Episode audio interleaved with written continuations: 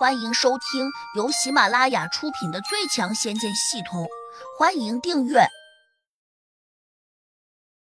第六百零七章：仙气为何叛变？百战仙甲刚发出声音时，洛不凡没有心理准备，不免吓了一跳。接着，他惊愕的看见这仙甲自己从他身上脱开了。洛不凡脑中瞬间升起一个念头：我刚才给仙甲下了命令吗？好像没有吧？对，一定没有。可是他怎么会自己脱下来？刚想到此，百战仙甲便化为了玉片，飞向了胡杨。洛不凡下意识的伸了下手，想把玉片捞回来，但是他出手还是慢了，以至于百战仙甲化作的玉片眨眼间就脱离了他的范围。洛不凡只能目瞪口呆的看着百战仙甲落到了胡杨手上。这。这是怎么回事？变鬼了吧？洛不凡只觉得眼前一黑，自己最心爱的宝贝竟然会被别人轻易拿了过去。刚才搜寻宝镜飞去了胡杨手上，他觉得有点意外，但还能理解，毕竟宝镜浮在空中，且这里是胡杨的地盘，他暗中用法术倒也可以强行将搜寻宝镜掳掠过去，并且当时自己没有准备好，有点大意。可现在，百战仙甲就穿在身上，他并没有下达解开盔甲的命令。换言之，除非胡杨拿到了百战仙甲的开启密咒，否则他绝对不可能自己做主从自己身上脱下。但现实就是这么古怪，百战仙甲不仅自己脱下来了，还像撞鬼了一样，直奔胡杨而去。洛不凡心里那个震撼，已经不能用语言来表达了。这还没完。胡杨拿着百战仙甲化作的玉片，自顾自的把玩了几下，然后点头赞了两声好。接着，一个令洛不凡无论如何都接受不了的异象发生了：百战仙甲竟然展开，呼啦一声就罩在了胡杨的身上，头盔跟着也升了起来，只打开了眼罩。胡杨全身上下都被百战仙甲包裹的很好，看起来不大不小，正好合适。他转了个圈，问旁边的杜玉儿：“好看吗？”杜玉儿说：“好看，只是颜色好像太浅了一点。”对，这件盔甲的颜色好像暂时改不了，确实不太适合我穿。洛不凡心里已经气炸了，拿了我的盔甲，还露出了轻视的神色，简直是在打击老子的自尊心。收！洛不凡轻喝了声。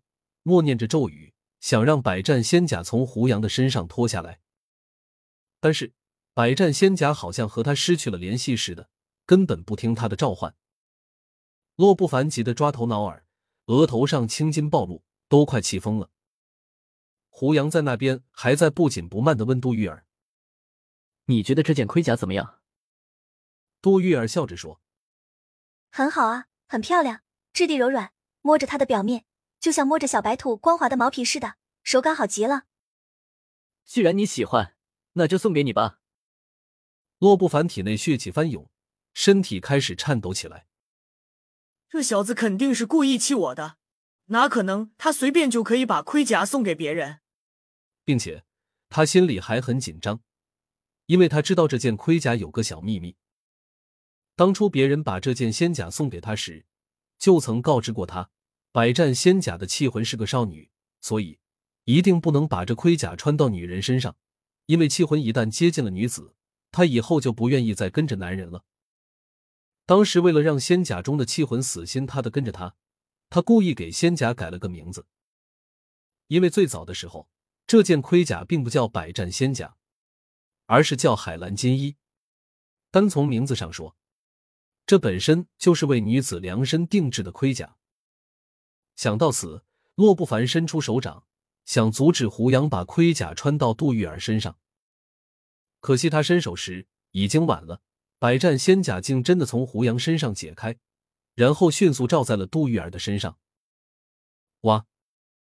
洛不凡两眼一黑，张嘴喷出了一口鲜血。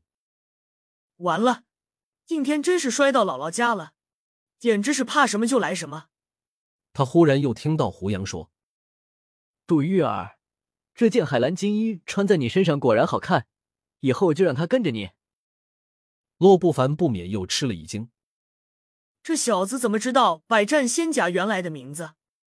杜玉儿笑了，她笑得十分开心。谢谢你对我这么好，但是我不知道怎么穿呀。这很简单，我把开启他的密咒告诉你。胡杨认真道。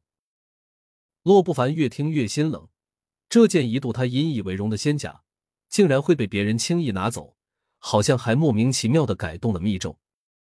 他终于反应过来了，密咒肯定被改了，不然自己怎么可能召唤不了他？可是胡杨这小子到底是怎么做到的？难道他真是带着记忆转世下凡的某位大仙？洛不凡怎么也想不通，只能眼睁睁的看着杜玉儿在胡杨的引导下，越来越熟练的实现了海蓝天一的开启。他当然不清楚。这一切都是胡杨手中那个通灵宝珠的功劳。通灵宝珠是个神奇之物，也不知是哪一个大仙遗落在这凡间的宝贝。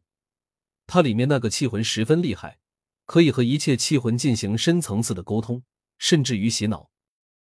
这才使普通仙气的气魂都难以抗拒的投入到了胡杨这个阵营中。杜玉儿把玩着这件漂亮的仙甲，她越玩越欢喜，渐渐的。已经自个儿陶醉在其中了。胡杨没有再管他，转头嘲弄的看向了洛不凡：“你现在没有了仙甲，还挡得住我的攻击吗？”洛不凡心里就像被打翻了五味瓶似的，各种滋味应有尽有。慢慢的，他还开始绝望了。虽说铸物戒指里面还有一件仙甲，甚至还有几样法宝，但如果拿出来后，可能都会像海蓝天一那样肉包子打狗，有去无回。你是个怪胎！洛不凡低低的冲胡杨念了一句，马上碰触到胡杨凌厉的眼神，他心里一慌，连忙说：“我认输，你想怎样？”本集已播讲完毕，请订阅专辑，下集精彩继续。